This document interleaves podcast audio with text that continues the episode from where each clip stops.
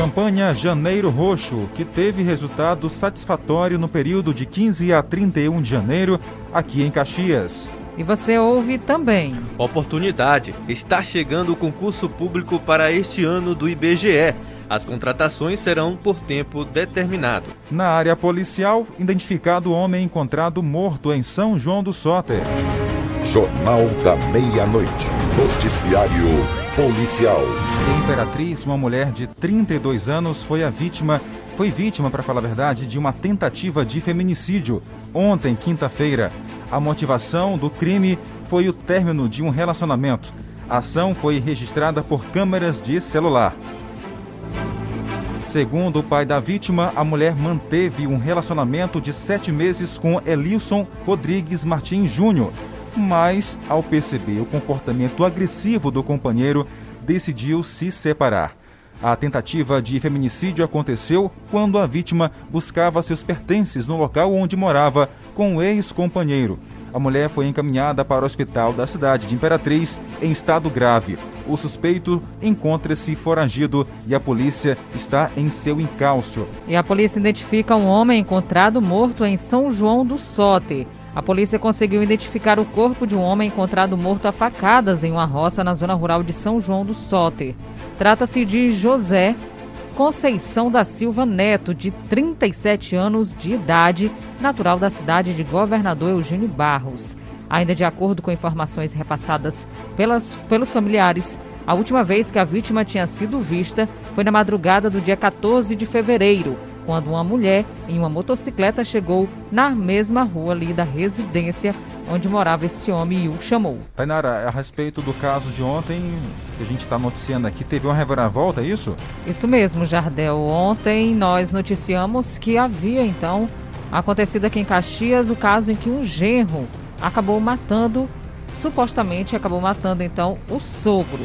Só que o caso teve uma reviravolta. A polícia fez a perícia e o corpo da vítima não foi identificado nenhum tipo de agressão.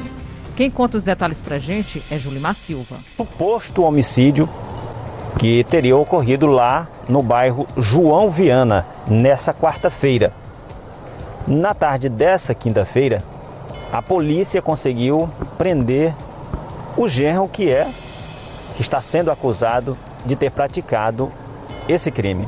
Ele foi ouvido aqui na Polícia Civil e as informações começam a ficarem desencontradas, porque a princípio essa seria ele teria sido o autor do crime, a princípio. E segundo informações inclusive que foram difundidas pelas redes sociais, ele teria matado esse idoso a pedradas e também a pauladas. No entanto, a perícia, de acordo com informações da Polícia Civil, a perícia não identificou nenhuma perfuração, nada que indique que o idoso tenha sido, tenha tido é, essas é, hematomas, algo nessa direção, como havia sido colocado anteriormente. O depoimento do rapaz bate exatamente com a linha de investigação que a perícia indicou. Ou seja, a polícia não quer se manifestar ainda, as investigações continuam, mas tudo leva a crer que a causa da morte tenha sido outra.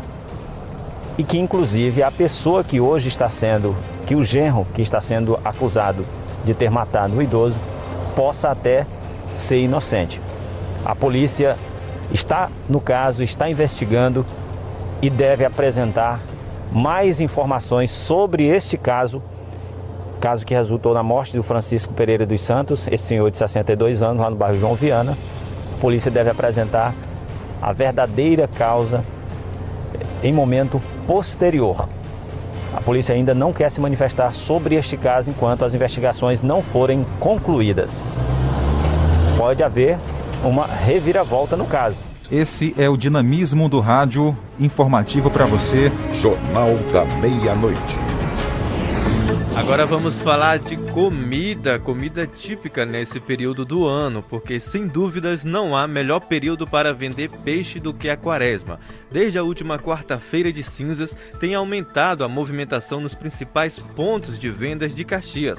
Vamos saber na reportagem de Cláudia Brasil.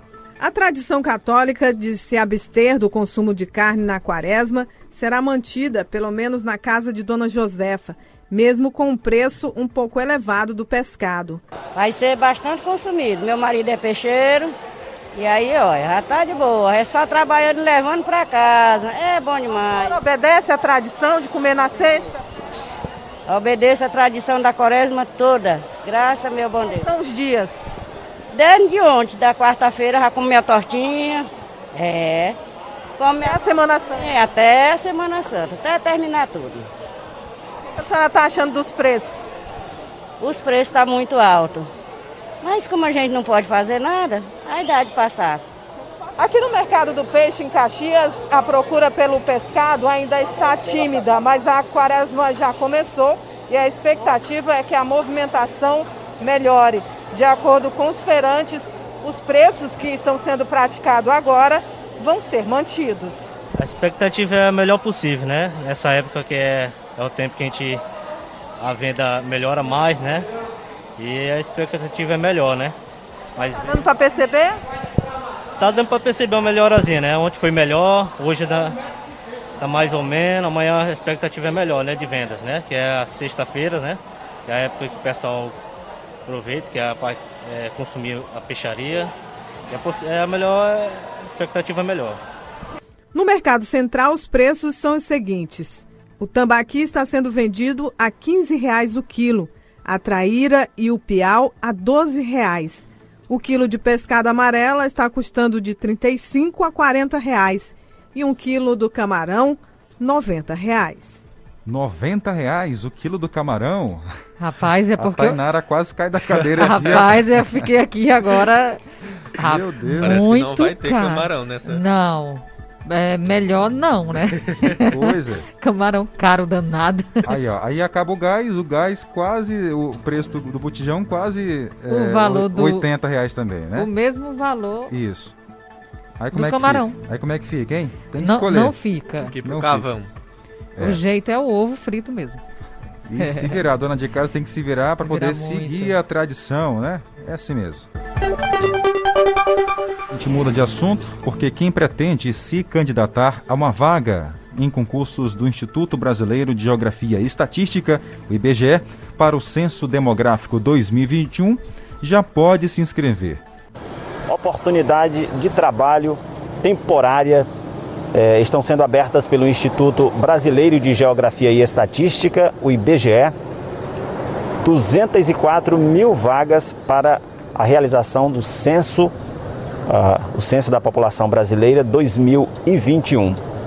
Ao todo, são 181.890 vagas para recenseador, que exige um nível fundamental, e 22.409 para agente censitário, que requer o nível médio. A média de salário é de R$ 2.100. Lembrando que este censo, ele, a, o recenseador, ele não terá um horário fixo, mas ele precisa cumprir a carga horária daquele dia de trabalho. Cada setor censitário terá é, uma média de 300 domicílios e no site onde ele vai fazer a inscrição haverá é, no próprio site também do, do IBGE, há, há um, um, local onde ele pode fazer a simulação de quanto ele vai ganhar dependendo da produção dele. Da hora. Tchau, pessoal. Um abraço. Tchau, tchau. Acabamos de apresentar Jornal da Meia-Noite, uma produção do Departamento de Jornalismo do Sistema Guanaré de Comunicação. Jornal da Meia-Noite. Jornal da Meia-Noite.